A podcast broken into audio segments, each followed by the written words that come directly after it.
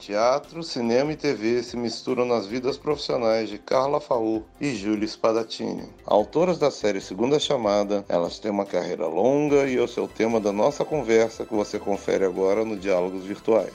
Eu sou Gustavo Contígio e volto depois da vinheta com essa dupla dando uma aula.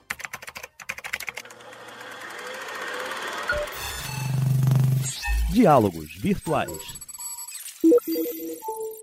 em dose tripla. Olha só que, que honra! Essas mulheres, essas musas, essas forças da natureza. Júlio Spadatini e Carla Faur. Prazer enorme ter essas luzes. Que todo mundo fala assim, essas meninas que estão chegando aí agora. Mal sabem eles essas mulheres têm uma carreira mais do que longeva, uma, já, já são veteraníssimas das artes brasileiras. Começaram na, como atrizes, escreveram peças, concorreram ao Prêmio Shell. Júlia concorreu com ela própria um ano, pelo que eu vi. Teve um ano que eu concorri com duas peças. A Porta da Frente aos domingos. Eu ganhei com a Porta da Frente. Olha, só ganhou dela mesma. Um, um lado dela ria, o outro lado dela chorava. Outro lado chorava. As mãos da Renata Sorra, que eu adoro. Ela que me entregou o prêmio. Fiquei feliz da vida. Olha, que legal. Grande Renata Sorra. Aí começaram a escrever para cinema, foram para televisão. Uma escreveu novela, o outro escreveu série, as duas escreveram série. Nossa, é muita coisa. Júlia e Carlos estão doando essa uma hora de conhecimento e saber que elas vão dar, de simpatia que elas vão dar para todos aqui, em troca de vocês aí de casa que estão ouvindo e vão ser educados e, e entretidos nessa uma hora em troca disso aqui. Que tal você colaborar para a PTR? Essa Associação de Produtores Teatreiro, que está fazendo uma campanha para receber recursos para auxiliar os trabalhadores do teatro que com a pandemia ficaram sem trabalho, né? Técnicos, programadores visuais, designers, é, operador de som, atores que viviam exclusivamente do teatro. Então a PTR está auxiliando esses profissionais, está dando um valor, um, cartão com um valor. Está muito bonita a campanha, né? A classe aderiu, é, entidades aderiram, empresas aderiram. Fundamental para as pessoas se manterem nesse período sem, sem teatro aberto, né? Se as coisas já estavam difíceis, agora com a pandemia é realmente impossível, né? A gente precisa incentivar, ajudar de alguma maneira, né? As pessoas possam sobreviver, porque de fato a situação para todo brasileiro está difícil, para os artistas também, e essa, essa ideia da PTR foi maravilhosa. Eles dão um vale, tipo um BR, né, Carlinha? Isso, um hum. vale com BR com valor, eu acho que, que é 600 reais para auxiliar nas necessidades urgentes, né, básicas para somar ali no orçamento. A gente vai estar tá ajudando de uma forma muito bacana os artistas cariocas, principalmente. Como vocês estão sobrevivendo nesse momento? Por favor. Júlia pode é, começar, por favor, comece, Júlia. Eu tenho dois filhos pequenos, então eu estou aqui me dividindo entre lavar louça, dar aula de matemática, dar aula de história, é, entreter um de quatro, outra de oito, faz é, é, escultura de massinha, escuta música, vê filmes, vê desenhos, enfim, tudo gira em torno de alguma maneira da arte, né? E, inclusive entretenimento das crianças, né? E tem que também ter um, um ritmo, né? Pra entrar num, num lugar lugar que não seja só férias, né? Hum. Final de semana. Então a minha vida meio que tá isso, assim, administrando a professora, a mãe, a trabalhadora. E Carlinhos, como é que tá aí? Como é que tá aí do outro lado? Tô aqui também confinada. Hum. Eu já passei por várias fases do confinamento. Eu já fui, eu já tava assim, na primeira fase, eu tava muito animada, cara. Eu assim, tudo era uma descoberta, cozinha descoberta, limpar a casa era uma descoberta. Uhum. Aí depois a segunda fase, eu entrei numa onda de entender o porquê, uhum. de buscar respostas. E aí li muito uhum. coisas metafísicas, místicas, e agora eu tô na terceira fase, que nada mais é, é novidade. Eu já tô. Você cozinhar por obrigação, eu virei a louca da louça. Mas, hum, hum. assim, eu consegui criar uma rotina para mim. Hum. Isso, assim, que me deu uma assentada. Na né? verdade, no fundo, são altos e baixos, né? Tem momentos que a é. gente é. fica muito. Eu tive momentos de ansiedade, de me sentir muito deprimida, e, enfim, a gente não para de pensar em tudo que ainda tá para acontecer.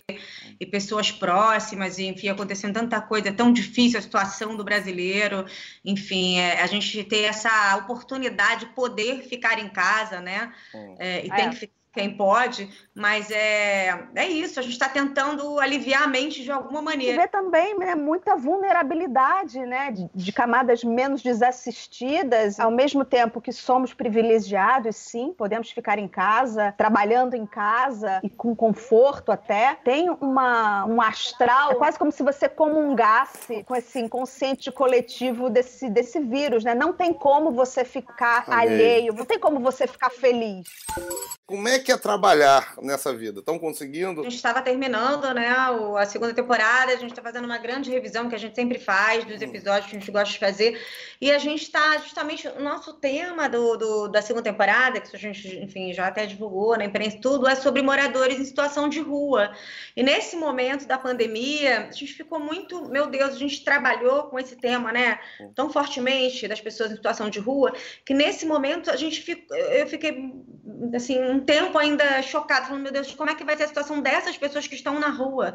Que é mais complicada ainda, né? É, é, é muito triste, né? Mas a nossa rotina na série, a gente tem uma sala de, de roteiro, uma rotina diária de encontrar com a equipe. Pra gente mudou bastante, né? Trabalhar em casa, trabalhar. Nós, nós trabalhamos muito juntas, nós duas, uhum. decidindo tudo, né? História, escaleta, revendo diálogo, a gente trabalha muito junto. Então, trabalhar longe também torna tudo mais lento. E fora que a, cabe a cabeça tá mil, né? Você abre o teu celular, você é bombardeado o tempo inteiro com muita notícia. Muita notícia triste também. Então, é difícil concentrar, é difícil focar a gente faz um esforço, mas é um estado de exceção que eu acho, sabe, que a gente está vivendo. E a gente sabe o que vem depois, o que, que a gente vai escrever para esse depois, o que, que as pessoas vão querer ver depois, né, assim, pois disso é. tudo. A gente ainda não tem ideia de como vai ser também, cada é um dia de cada vez.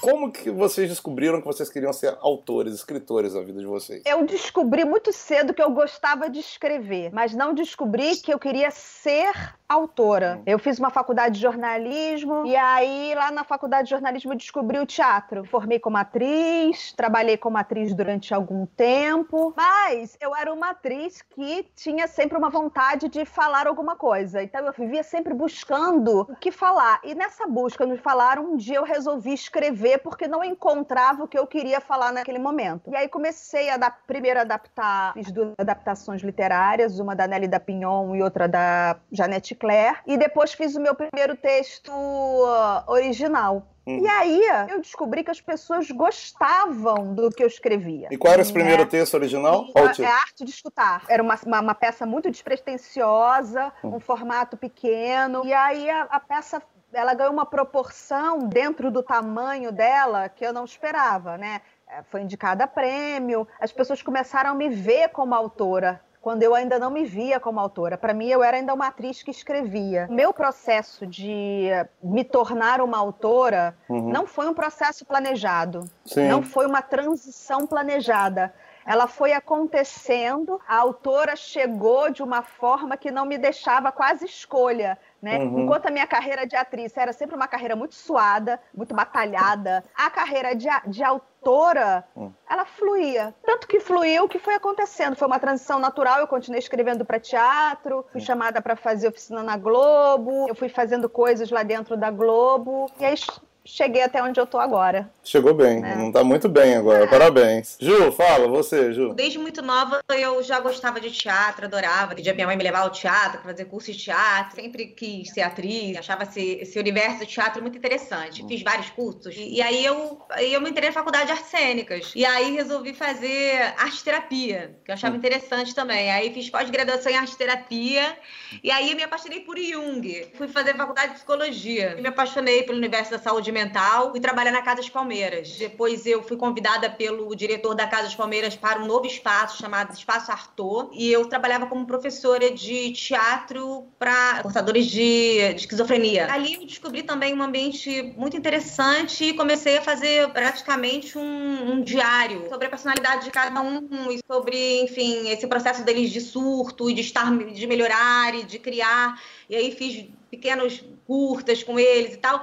E aí, um desses diários, um amigo meu, ator, leu esse, esse esse diário, esse caderninho que eu fazia, e hum. falou, cara, eu acho que isso aqui é uma peça, vamos fazer uma peça com, esse, com isso e tal. E era curto ainda, na verdade a gente participou de um circuito de sketches, e aí a gente ganhou esse circuito com essa cena, e aí da cena a gente ganhou um dinheirinho, assim, era pouca coisa, vamos montar uma peça, você escreve mais, eu montei a peça, e aí a partir de então comecei a escrever peças, depois de um tempo eu comecei a cobrar para escrever, e comecei a, enfim, aí também deslanchei, assim, no teatro, né, que é a nossa casa, assim, a priori, onde a gente começou. E aí depois a gente foi seguindo para outros lugares, cinemas, séries. Eu acho que é um ganho muito grande a gente ter passado experiência como ator, como atriz, né, no nosso caso. Isso ajuda tanto quando a gente vai escrever um personagem, quando a gente escreve diálogo, a gente entende os personagens por dentro, sabe? Porque quando você passa, quando você já teve uma experiência de estar em cena, a gente entende o que sustenta um personagem, o que sustenta uma cena, pela experiência, eu acho fundamental. É um, é um diferencial, assim. A Letícia Nunes fez uma pergunta direcionada a, a Ju, que é o seguinte: o que você levou da experiência dos clientes da casa para os personagens que escreve? Quando você trabalhava com, com o pessoal da. Era esquizofrenia, né? Quando a gente fala de esquizofrenia, muitas vezes a gente imagina uma pessoa, é, um usuário de saúde mental, muito especificamente, né? E quando você convive com as pessoas, com esses, esses pacientes, você percebe como cada um tem uma loucura completamente diferente, eles são completamente diversos, nós todos somos.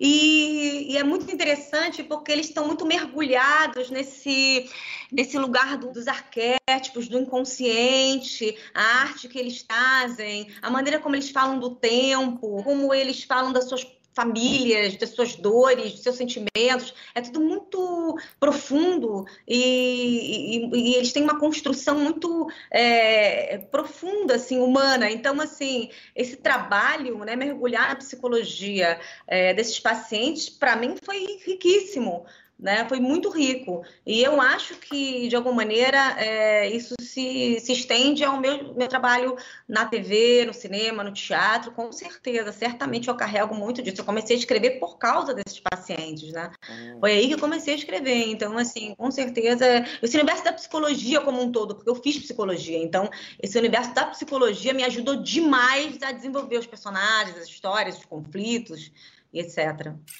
Carlinha foi direto para o cinema e Júlia foi direto para a TV? Eu fui direto para a televisão, por causa do teatro. Hum. Um, eu o Vai que Cola? Vai que Cola? Ah, o Vai que Cola eu fiz antes. Eu participei, ah. eu participei pouco do Vai que Cola. Uhum. Fiz um, alguns episódios, uns dois ou três episódios da primeira temporada. Uhum. Aí depois fiz Amor Veríssimo. Sim. Que era uma série em cima das crônicas do Veríssimo. Trabalho que eu adorava fazer. Adorava, adorava.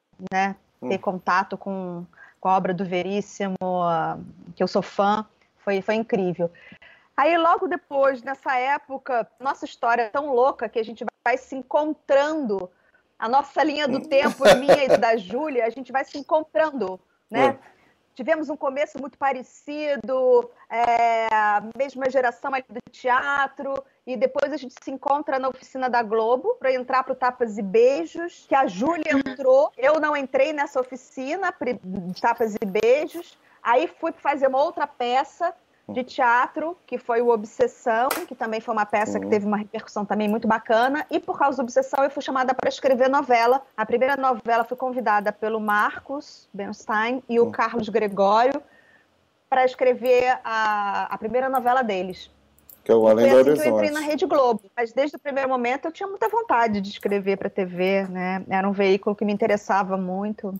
É, é, porque eu tinha afinidade. A gente se encontrou de novo no Tapas e Beijos, né? Depois a gente se encontrou em Chacrinha, e aí depois segunda chamada. Vocês sentiam uma afinidade ou foi um enco encontros furtivos que foram criando essa afinidade? Assim, vocês, você, porque vocês, assim, hoje em dia, na segunda chamada não tem não tem segunda chamada sem uma nem outra, né? Já éramos amigas. Eu sempre admirei muito a Júlia como autora. Tinha uma afinidade de, de, de, de temática. E quando a gente começou a trabalhar juntos e, e juntas na mesma sala, é, eu, eu entendendo o modo como ela, como ela trabalhava, as afinidades elas ficavam mais, mais evidentes, né? O Cláudio Paiva também é muito é, responsável também por, por juntar a gente, né, Júlia? Com certeza. É, chamou a gente para escrever o Chacrinha, depois chamou a gente para o pro projeto do Segunda Chamada. Então, o Cláudio também é um cara que é muito uh, responsável por, por, por, essa dupla. Né? Mas a gente tem que lembrar né, do, do, do, nosso querido Flávio Migliatti, que se foi. Como é que vocês trabalharam, como é que foi o trabalho com ele, porque para mim ele é um herói de infância. Assim. Eu, sou, eu sou mais velho, então eu peguei Shazam Xerife, eu peguei Tio Maneco, assisti isso tudo. Nossa, como eu adorava. Pô, o dia que encontrei com ele a primeira vez no projeto, eu quase chorei. Como é que era com vocês? Nossa, eu também. Aliás, assim, o, esses irmãos, né, a Dirce e o Flávio, é. eles têm uma qualidade de, de, ator que é uma coisa tão rara, porque a, a, gente sente aquele, aquele ator que você se sente próximo dele, né? Sim, aquele sim. ator que faz comédia no drama e drama na comédia. E faz isso sem você sentir, né? Ele te leva de uma emoção para outra e uh, torna os personagens todos muito humanos, muito próprios. É, eu senti muito. Chacrinha, o filme. Como é que vocês foram envolvidas com o projeto que afinal ficou tão legal? Cláudio convidou para escrever Chacrinha com ele e passamos um bom tempo, né? Pesquisando, lendo a biografia.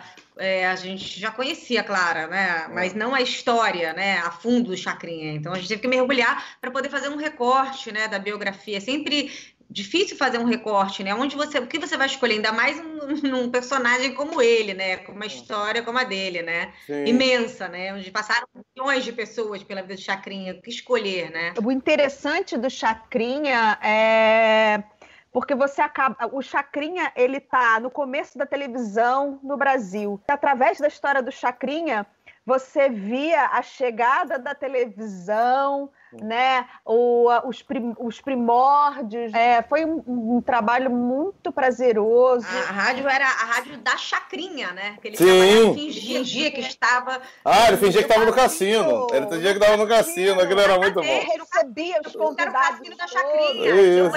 Ele estava no cassino cassino, então ele fingia e fazia sons lá e falava que estava no cassino, e era o cassino da Chacrinha, acabou virando o cassino do Chacrinha, né? O, o Chacrinha ele foi tão importante que, através da história dele, a gente conhece a história da televisão, a história da música popular brasileira, né? Que todo mundo passou pelo programa dele. Você, você vê o, o comportamento, né? A história comportamental das pessoas. É, é, carnaval, é o rock, é. a MPB, enfim, é, é uma figura importantíssima, importantíssima que merecia ser homenageado, né? Nessa efeméride dele. Foi incrível, foi incrível poder participar.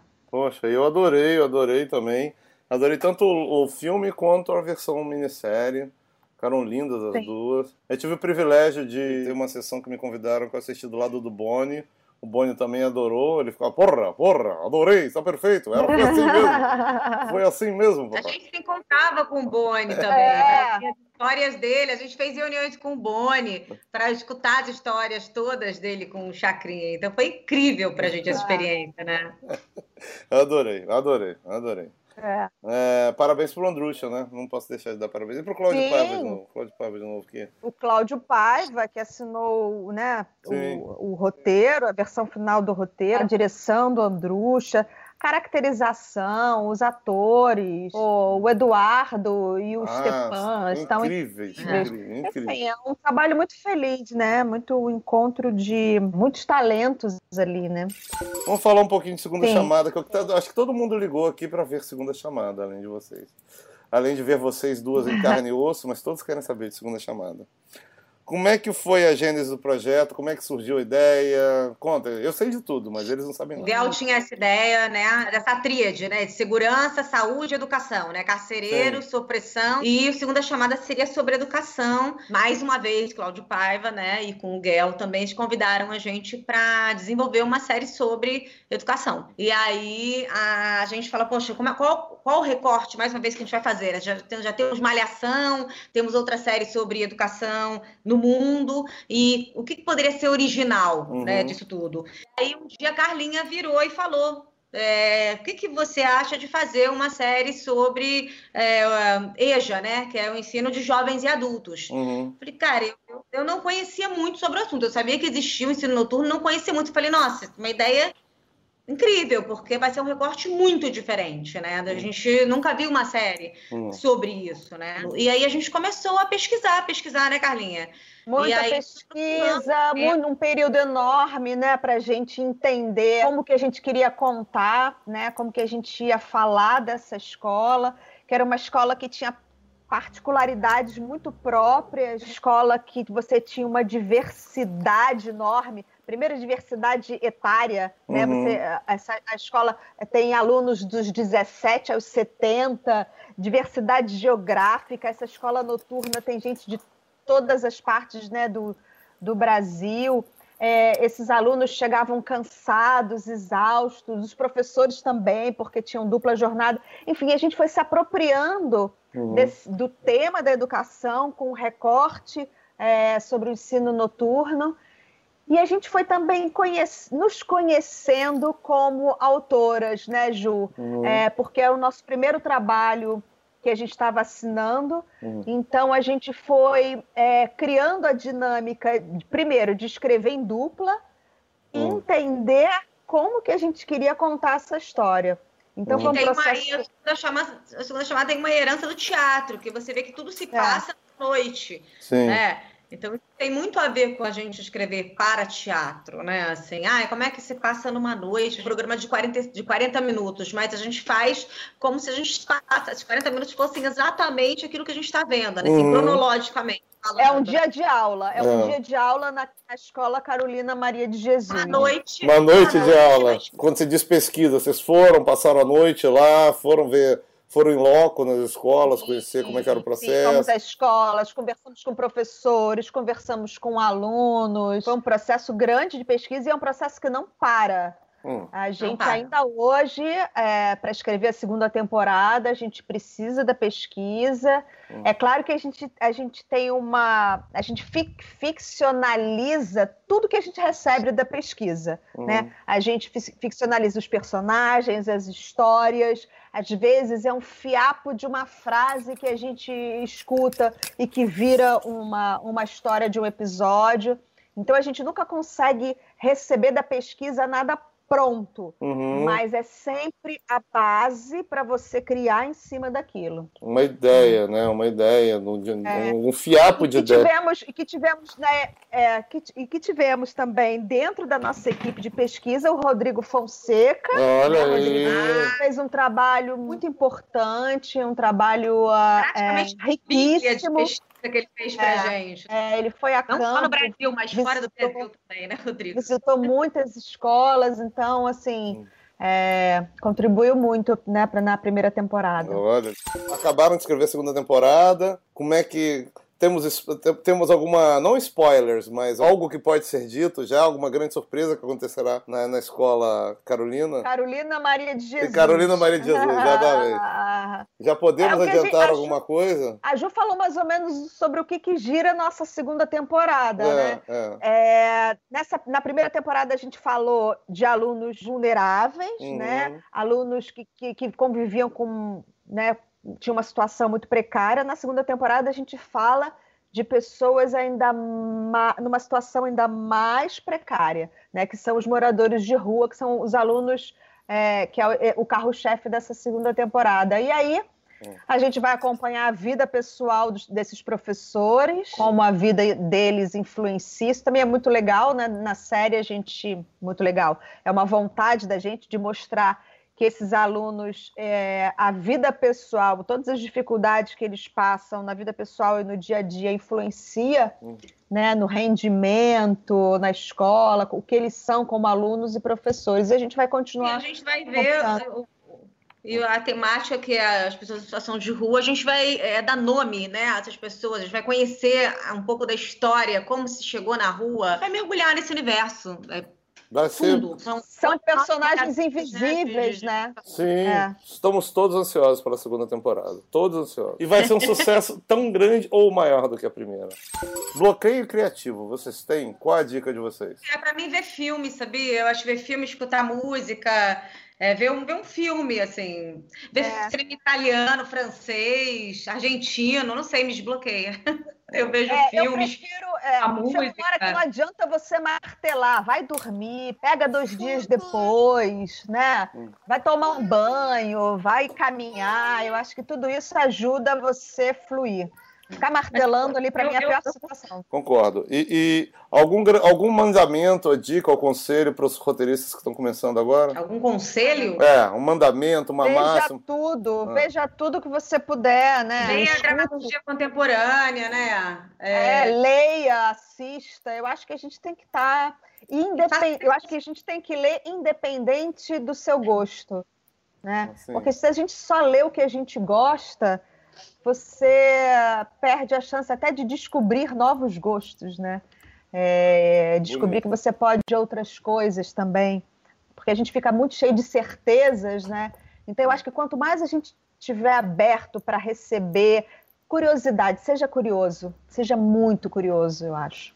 Eu acho que um bom exercício para quem está começando, às vezes as pessoas perguntam, assim, uma coisa que foi bacana, pelo menos para mim, eu acho que a Carla participou também, a gente tinha um site chamado Drama Diário, que a gente escrevia toda semana, tinha um tema para escrever, e a gente se obrigava a escrever toda semana um diário com esse tema. Eu acho que para quem está começando, é, a, a exercitar a escrita e se obrigar de alguma maneira a, esque- a escrever, é, escolha um tema, escreva, toda semana escreva alguma coisa, você vai descobrindo é, mais do que é, junto né, com a leitura, com os cursos, etc., é você não parar de exercitar a escrita, eu acho.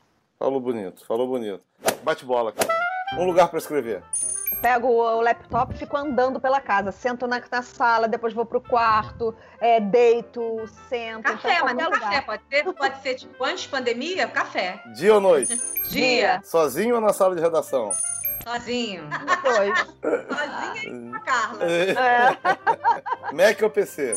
PC, Mac, eu, eu escrevo no Mac. Ah, meu PC. serializado ou episódio? As duas, depende. As do- duas, é, depende. Eu gosto dos dois, é. Tem coisa que é boa de um jeito ou de outro. O que é bom pode ser de qualquer jeito, né? Pode ser, se for bom, serializado ou episódico, tá valendo. Teatro ou cinema? Essa é pegadinha. Não, não, os Já. dois. É, teatro ou TV? Os dois. Os dois. Eu escolho teatro. A Carla tá muito Sempre. mineira, cara. A Carla tá muito mineira, em cima do muro Não, da. não, É. não, é, não. Se você me perguntar onde você consegue ser mais autoral, Hum. teatro. Tá. Teatro. Beatles ou Rolling Stones? Beatles. Putas. Rolling Stones. Cazuza ou Renato Russo? Renato Russo. Puta, Renato. Star Trek ou Star Wars? Star Wars. Olha aí. Star Wars. Hitchcock, Truffaut, Fellini ou Bunhel? Caraca, não. Aí, aí eu vou ser mineira. Outro, pô. Fellini também. Fellini, você fala Fellini? É, falei. Fellini. Feline Bunhal. Não, Bunhal também é foda. Escolheu um, gente. Spielberg, Coppola, Scorsese ou George Lucas?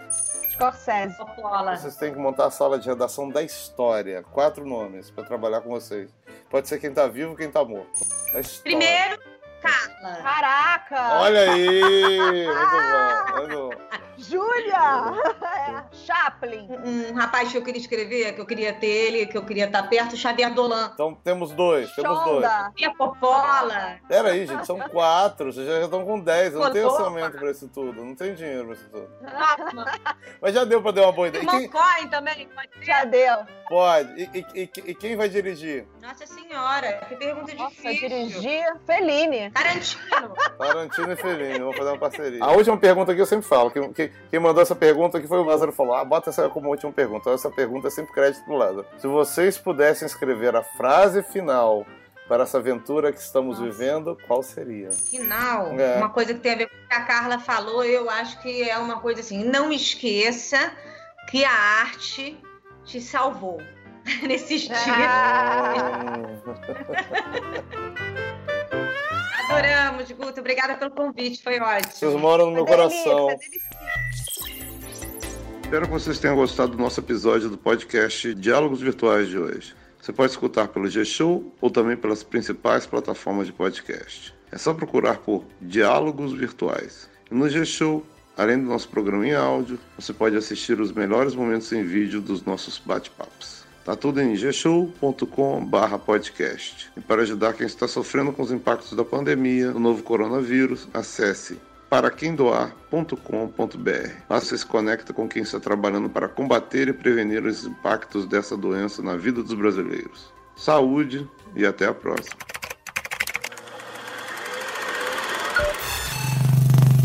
Diálogos Virtuais